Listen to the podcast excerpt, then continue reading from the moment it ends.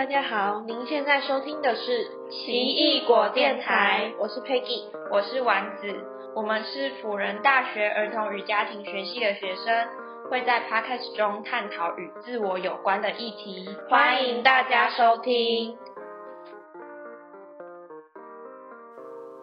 Hello，欢迎回到奇异果电台，我是丸子，我是 Peggy。不知道大家还记不记得上一集，我们是用。高年级实习生这部剧，然后来跟大家讨论跟朋友之间相处的关系，然后还有谈到一点点依附关系。那我们这一集呢，想要分享的是界限这件事情，因为在跟别人相处的时候，我们嗯还是会需要保保有自己的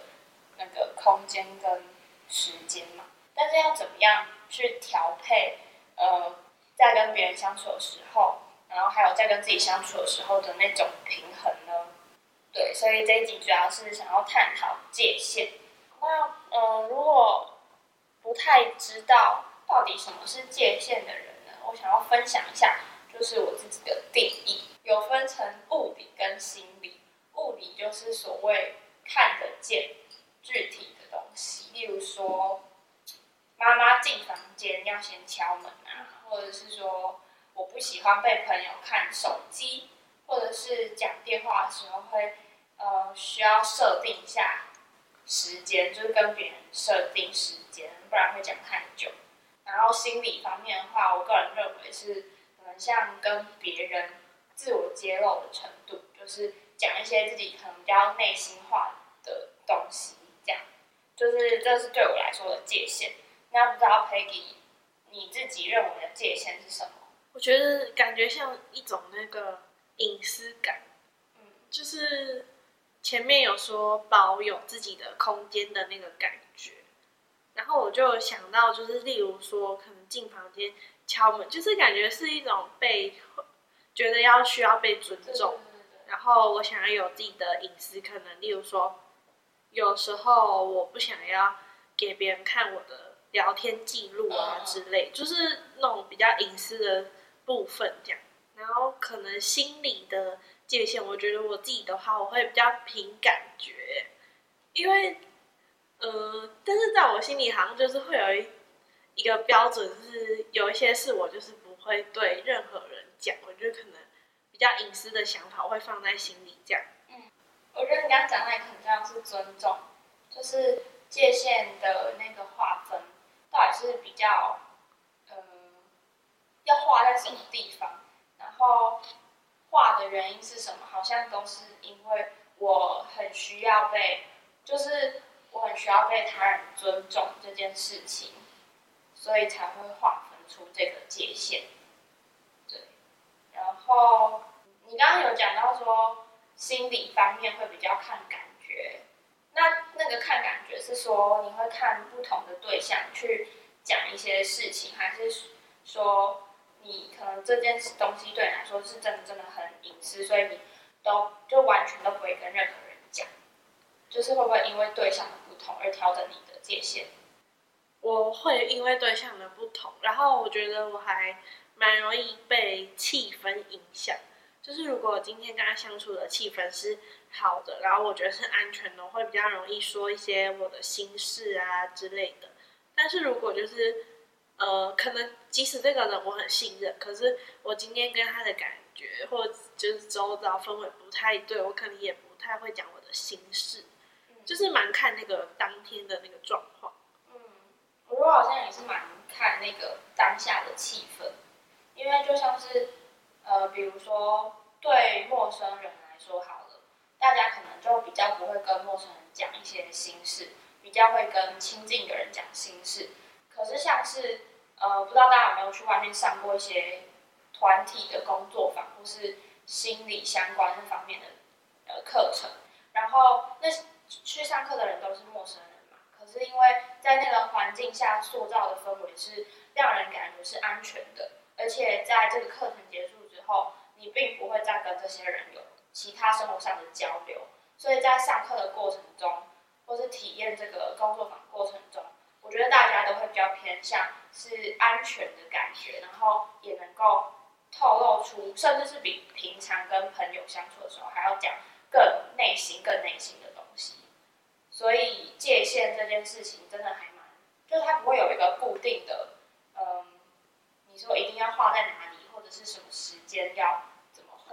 就它好像是会随着环境啊，或是人，或是还有很多很多其他的因素，然后会随时去调整和变动，就是它是弹性的。那对我来说，会不会因为对象的不同而调整界限？我的话是心理界限，就是像是讲心事这件事情，我是觉得比较亲近，或是对我来说比较安全的人，才能够讲出嗯比较那个内心化的，对。但是物理界限不会改变，就例如说，我不论是陌生人或是亲近的人，我都不太会希望他们会去看我的手机，尤其是那种对话的讯息，就是你不能说很不尊重别人的，直接就是这样往往你旁边这样直接看，我会不太希望。然后所以当我跟别人相处的时候，别人在划手机的时候，我也不太敢直接去这样子。看，除非是他就是直接把手机拿给我看，我才会去看这样。呃，还是你要贴防窥膜？哦，我有想过，我有想过要不要贴，可是好麻烦，还要买。对，最哎，现在是不是大家好像比较注重这个手机的隐私？而且我有遇过那种不认识的人看我在看什么，就可能。记得比较最近的，好像是听一个不知道什么讲座，然后就发现隔壁的一个同学现在一直这样子看，而且我根本跟真他完全不认识，可是呢我自己一个人去的，然后觉得他好奇怪哦，他为什么一直看我在干嘛？对啊，是不是太无聊了？而且我听说，就是有一个老师，他就自己分享说，他喜欢在搭捷运还是搭公车的时候看别人在干嘛，然后就他就看到很多人都会偷看别人手机。哦。观察别人在干嘛？对，然后自从听完他这样讲，我就觉得好可怕。我就在搭车的时候都会，对。因为我觉得人都有那个什么哦，窥看别人隐私。对，是有那种欲望。对啊，手机是一个比较没，就是大家都有的，而且又是很容易就可以，又不用什么打密码锁，就是又不用打开密码锁之类，或者锁头，就可以看到里面的东西。就只要头这样过去就可以看。他可是在看的时候不会怕被他发现说你在看他手机吗？可是有些人就不怕啊。好，像我觉得没礼貌，蛮没礼貌。好，但是说不定有些人都不 care 自己被看。对啊。所以就每个人就不一样。嗯，对，说的也是。对。然后，那想要问一下，你有没有那种时候是明明很清楚知道自己界限在哪，可是当那个事情发生的时候？还是会去妥协，就是，呃，就是肯妥协别人对你的请求啊，或者是其他的。嗯，例如有有没有什么例子？有没有什么例子啊？我想想啊。妥协。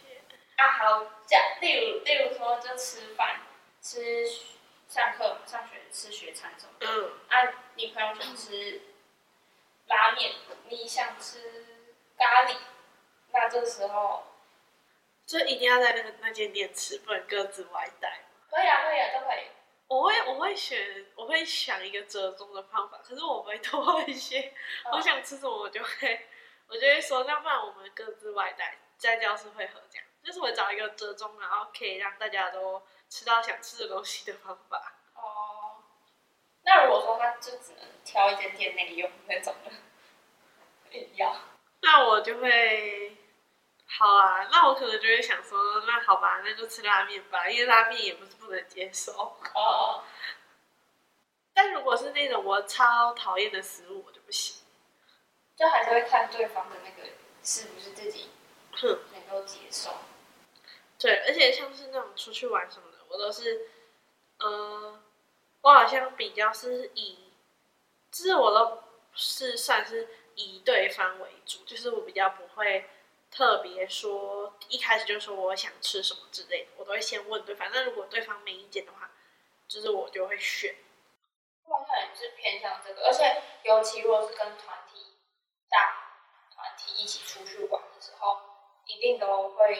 看这个团体他们想要做什么，然后我就会跟着去做，不太可能会一直坚持说我不要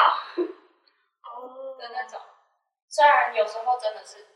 不太想要，就是心里很清楚知道自己不太想要，可是觉得这时候如果我坚持几件好像也不太好，所以就算了算了，就妥协好了。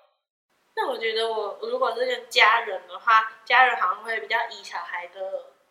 需求优先就是小孩想去哪，他们好像都 OK。嗯嗯嗯，对我们家好像就是比较是以小孩就想去哪就去哪这样。嗯，大家也可以想想看自己在生活中有没有什么，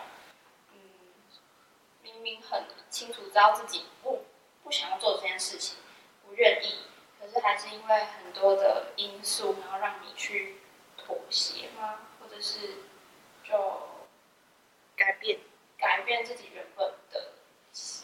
决定？这样哦，我现在突然想到一个蛮，可能对于现在我们已经没有那么感同身受，但是最近不是要考那个学测嘛，考完了嗯，考完了，刚考完，对啊，然后可能很多学生都要选自己的志愿，然后当然很多家长就是会想希希望小孩去选他们想要选的志愿，但是小孩不想要，那这个时候有些小孩会就是妥协，就是选父母期待的，然后有些小孩就会跟父母产生冲突，对，但我是觉得这些都是必成长必经路程吧。我觉得还有一个是那个要不要重考，就是爸妈有些爸妈就想就跟小孩说，可能就是就去读啊，没关系之类的。但是有些小孩就是觉得不满意，想要重考，所以我觉得重考还是一个算是一个议题，就是还蛮容易跟父母意见不合的。嗯，是不是也是因为重考，就还是要还要花一年，然后可能还要花很多的补习费啊，或者是做这个决定负责的不只是这个小孩自己本身，可能家长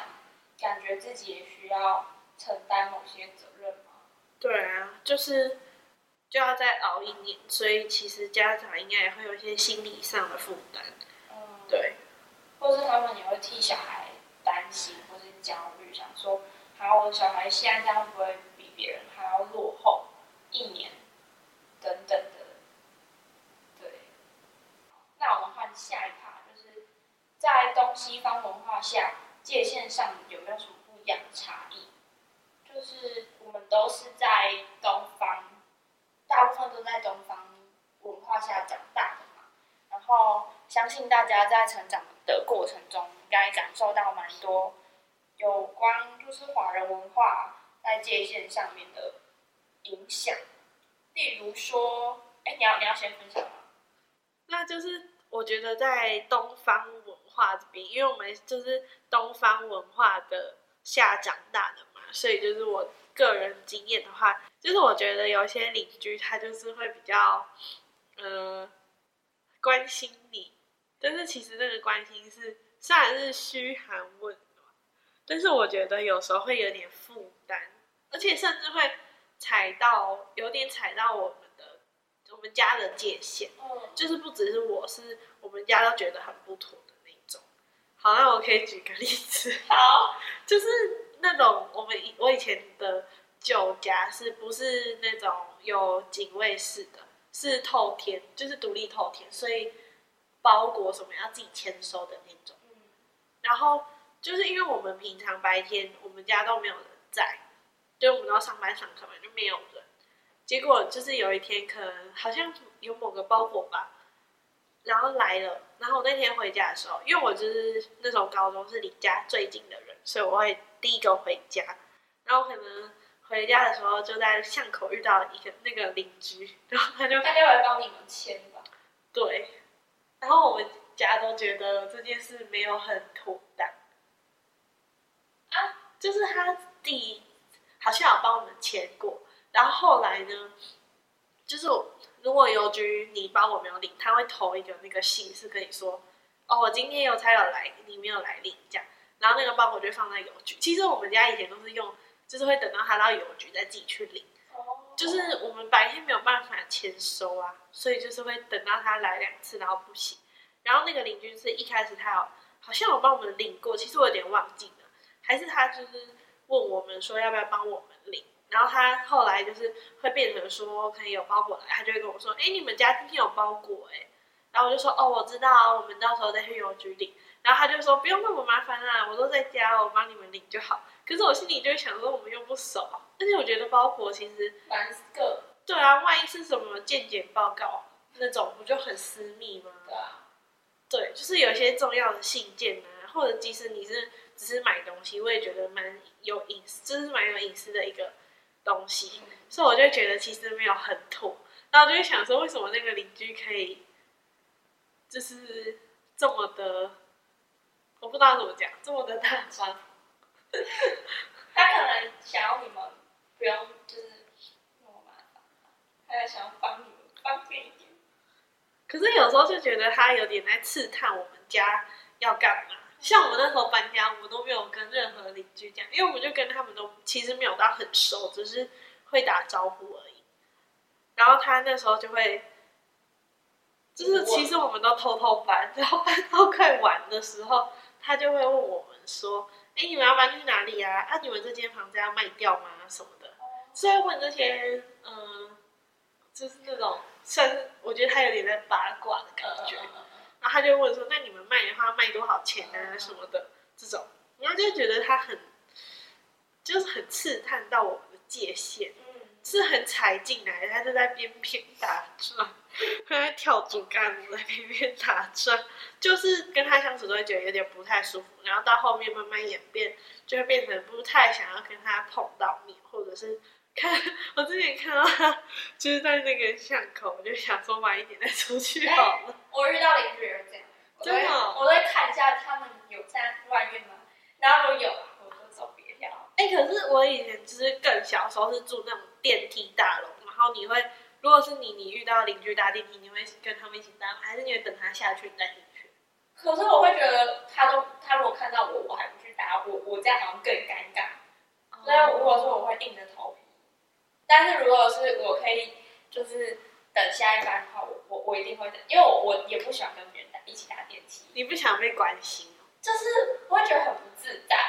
我自己会对对啊。好啦，其实我自己可能也会好奇邻居他们最就是可能他们小孩读哪啊什么的这种，但是我就比较不是那种会主动一直问的，我就是默默观察型。嗯，对，其实我觉得有时候一直问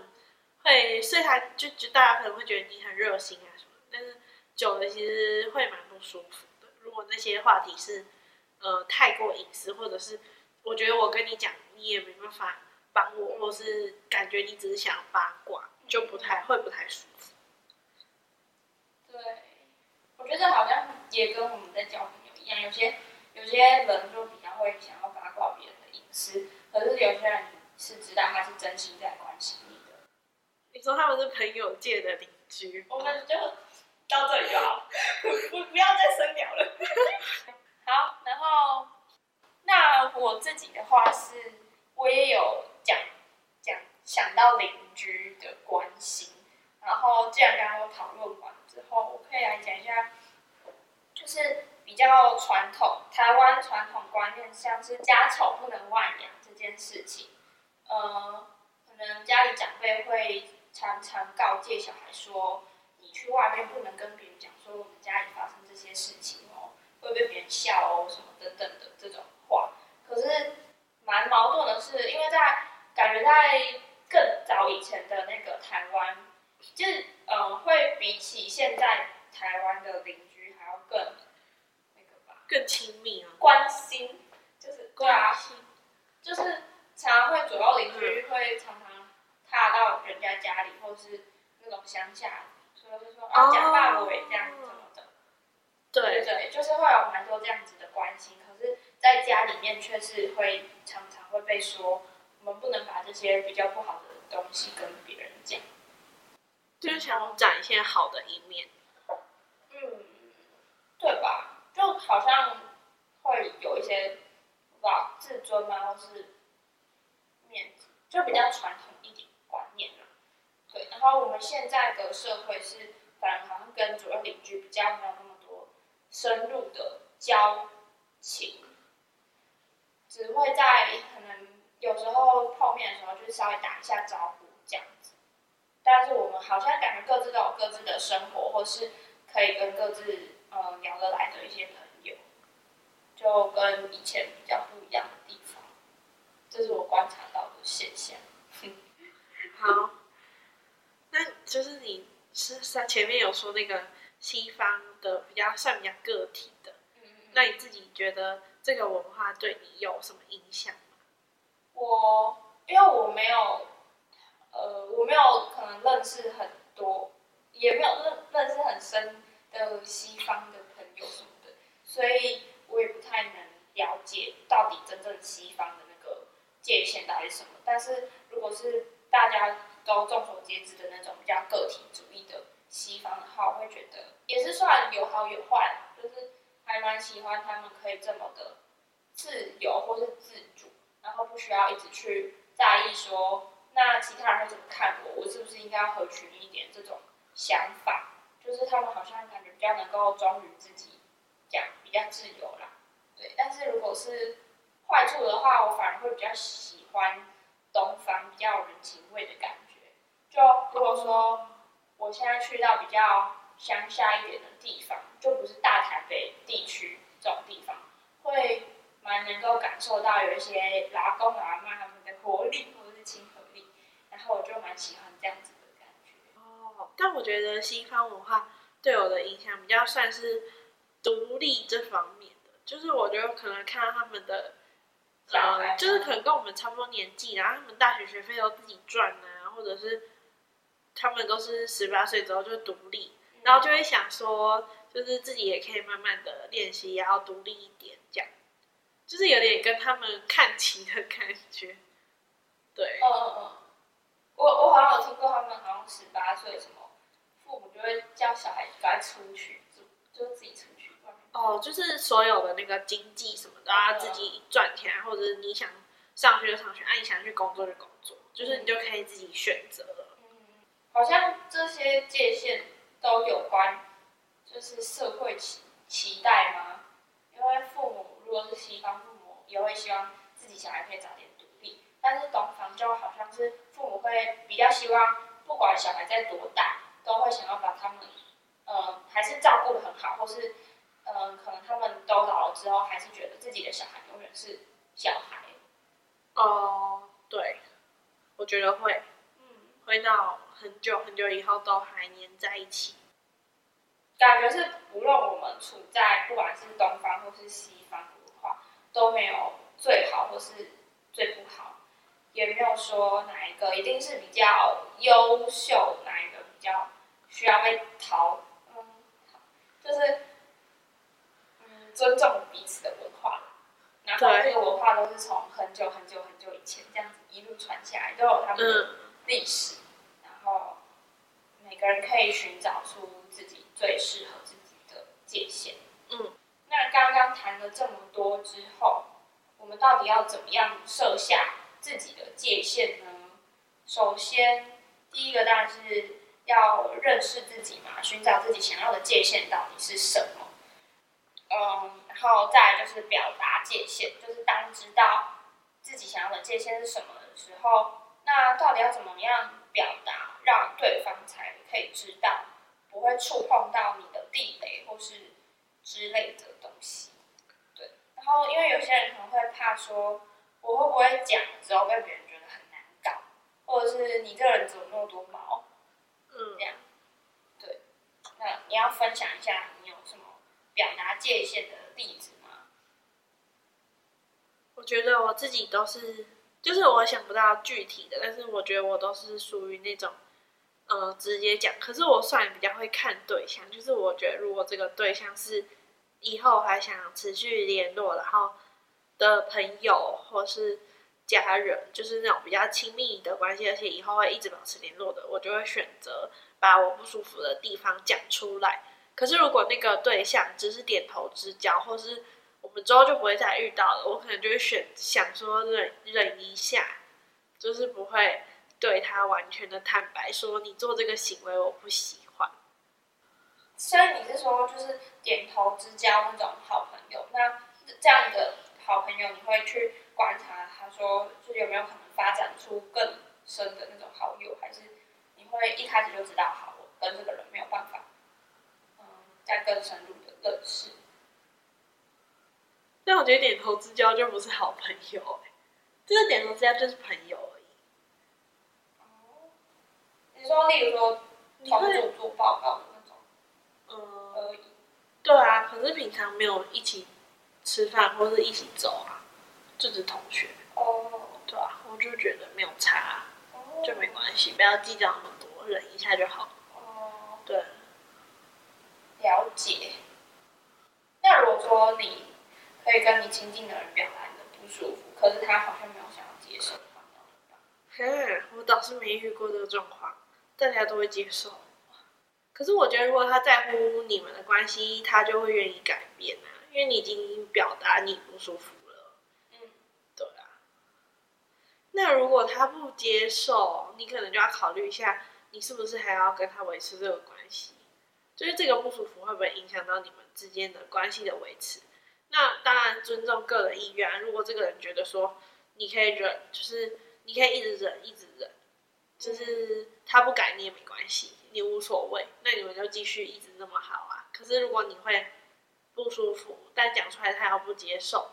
我的话，我可能就会考虑一下，我还要不要跟他那么好，或是我们就做回，就是我们就不要那么深交，我们就变成普通朋友，这样我对他的在意程度就不会那么高。嗯，对，就在退回更前面的关系。对我可能跟他关系就不会这么深。那我的话是，呃，我可以举两个例子。就首先第一个例子就是讲电话的时间，因为尤其是在听别人讲心事这点，